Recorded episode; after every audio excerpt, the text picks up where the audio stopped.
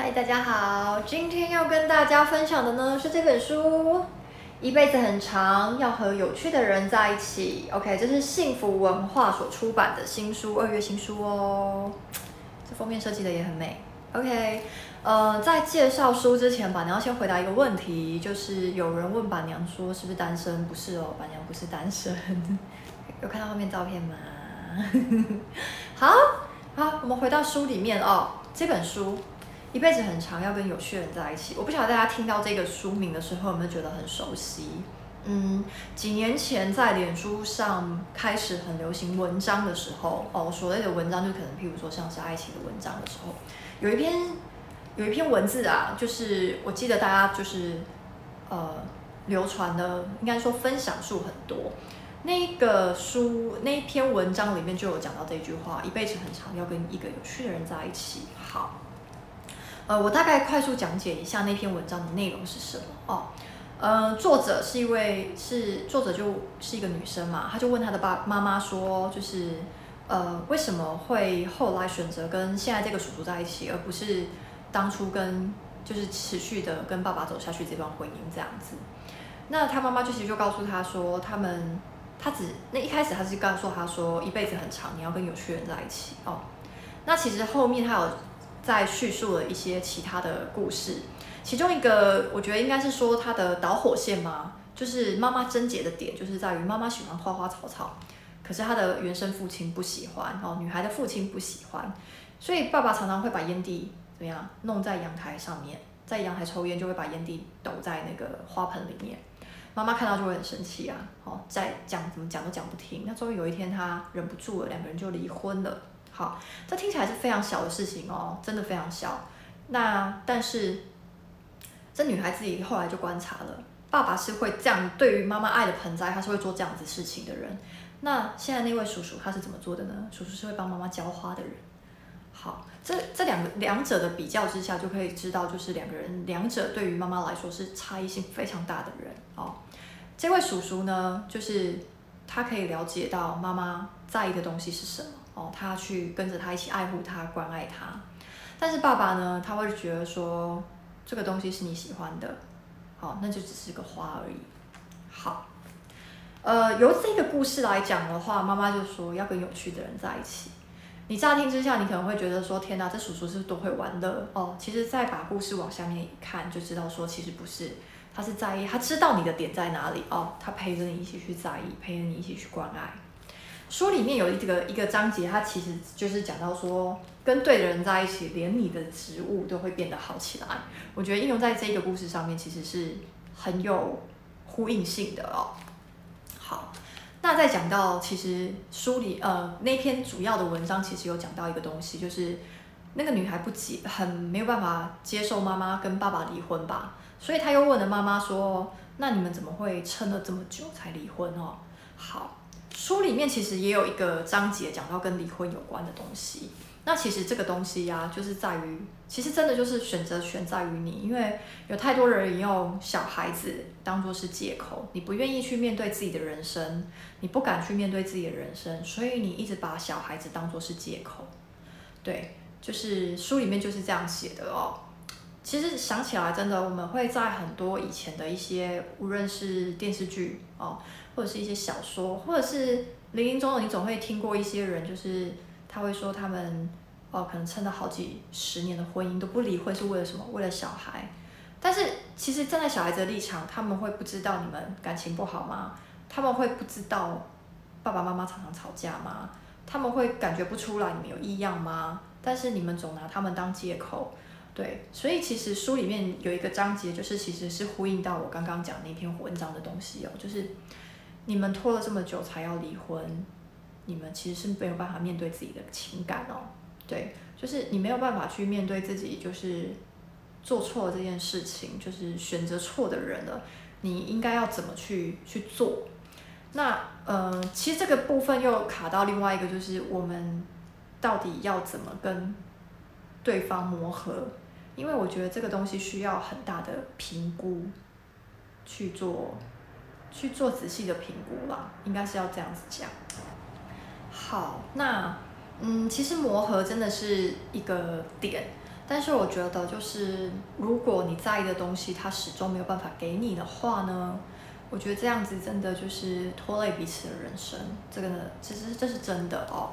好，那其实这本书啊，其实它里面有分成很多的故事跟章节，但我觉得就是大家都已经像我也三十几岁，快四十岁了哦，这种东西其实我觉得每个人多多少少都会有一些历练，有一些故事。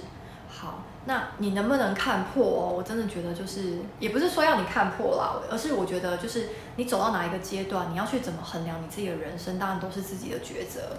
那就是我觉得有时候，呃，像我我也是很能够体会，就是一辈子很长，你要跟有趣的人在一起，因为有时候像是，嗯，像我觉得啊，人生。怎么样的人叫有趣呢？其实每个人的定义都不一样。那对我来讲，就是像我自己，呃，讲讲简单一点好了。我觉得就是浪漫，浪漫这个东西在生活里非常的重要。那你可能会觉得说，是不是要常常充满很多仪式感去做很多什么事情？呃，我觉得这个倒不一定，因为有时候你会知道有一些克制化的。克制就是复制别人的浪漫去做的事情，一开始你会觉得很新鲜，但是那始终不属于你们两个人的。对，因为像我知道，就是很多人会讲求场面跟排场，可能会需要一个很盛大的求婚仪式啊，哈，或者是什么什么的。但我觉得那个东西对于两个人来说，那是不是一个最好的记忆点呢？或是最特别的体验？我觉得不一定。对，但是如果你可以在生活中的小细节啊，体会到嗯浪漫，对方传达给你的浪漫的话，我觉得都是非常重要的。对我自己来讲，因为我觉得有时候我们的生活啊，真的就是已经很压力很大了，好，然后时间很紧凑，然后很少余裕可以去想其他的事情。那浪漫这个东西当然是一个非常需要时间跟余裕的人去做设计跟规划的。但是如果说你们在很匆忙的时间跟空间里面，你能够随时保有一点点就是有弹性、有浪漫的情怀，应该这样讲吗？我觉得会对彼此的生活造成就是很大的影响，因为它可以促成你生活中很多的呃。甜蜜感、幸福感哦，跟呃安全感，对，我觉得应该是这样说的。好，那其实这书里面啊，有有他形容的非常多的故事哦。其实他还有形容到的，就是我觉得都像是一个一则一则的不不同的准则。就例如说，它里面有讲到，就是说两人可能要培养共同的兴趣啊。可是我就会觉得，就是人活到一个阶段哦，不一定每一样的兴趣都要一模一样哦。像我记得，呃，以前有读过一个文章，就是说张学友啊，张学友大家都觉得他唱歌很很好听嘛，但是他太太好像是说他太太并没有特别觉得他唱歌非常的好听，反而是欣赏他其他的优点哦。那其实我的意思就是说，嗯。而且他太太好像没有很喜欢唱歌，对，应该是这样讲吧，对。但是我要说的意思就是说，我们不一定要找到什么东西都跟你百分之百雷同的人哦，但是他可以陪着你一起去做这些事情，其实是我觉得是挺重要的，对。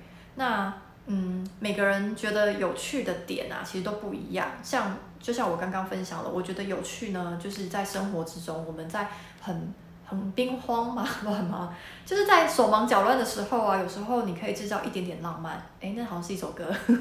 在平凡之中制造一点点浪漫，我觉得都会为生活中添加很多情趣啊。因为说真的，有时候你可能会被现实环境压得喘不过气来。我不晓得大家有没有这样的经验过哦。可是事实上，如果就是有时候你自己喜欢的那个东西的本质是不会变的，它就是存在你的灵魂里。那个东西就像是你的，呃，命盘写到你这个人的人格是什么，你的人格里面可能就含有浪漫，你的人格里面可能就是在意什么哦，那它都会让你变成一个有趣的人。好，那我们再说一下，就是有趣当然不是说会玩得很疯狂或是什么的，而是在平凡的生活里，你可以制造出一点点的不一样。我觉得这都是有趣的人。对，那我觉得今天这本书。这样子的分享，不知道大家喜不喜欢？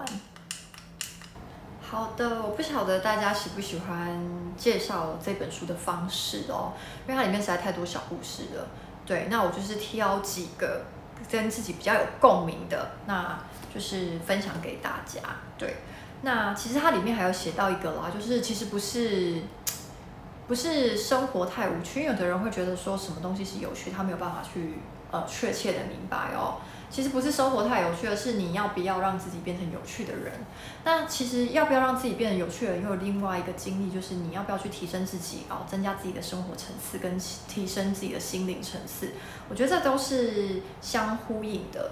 对，那其实这本书我觉得有一些可应该可以带给大家不少的想法。如果对这本书有兴趣的人，可以去卖场下标。这本书目前是现货。OK，好。今天就介绍到这里喽，希望你会喜欢，拜拜。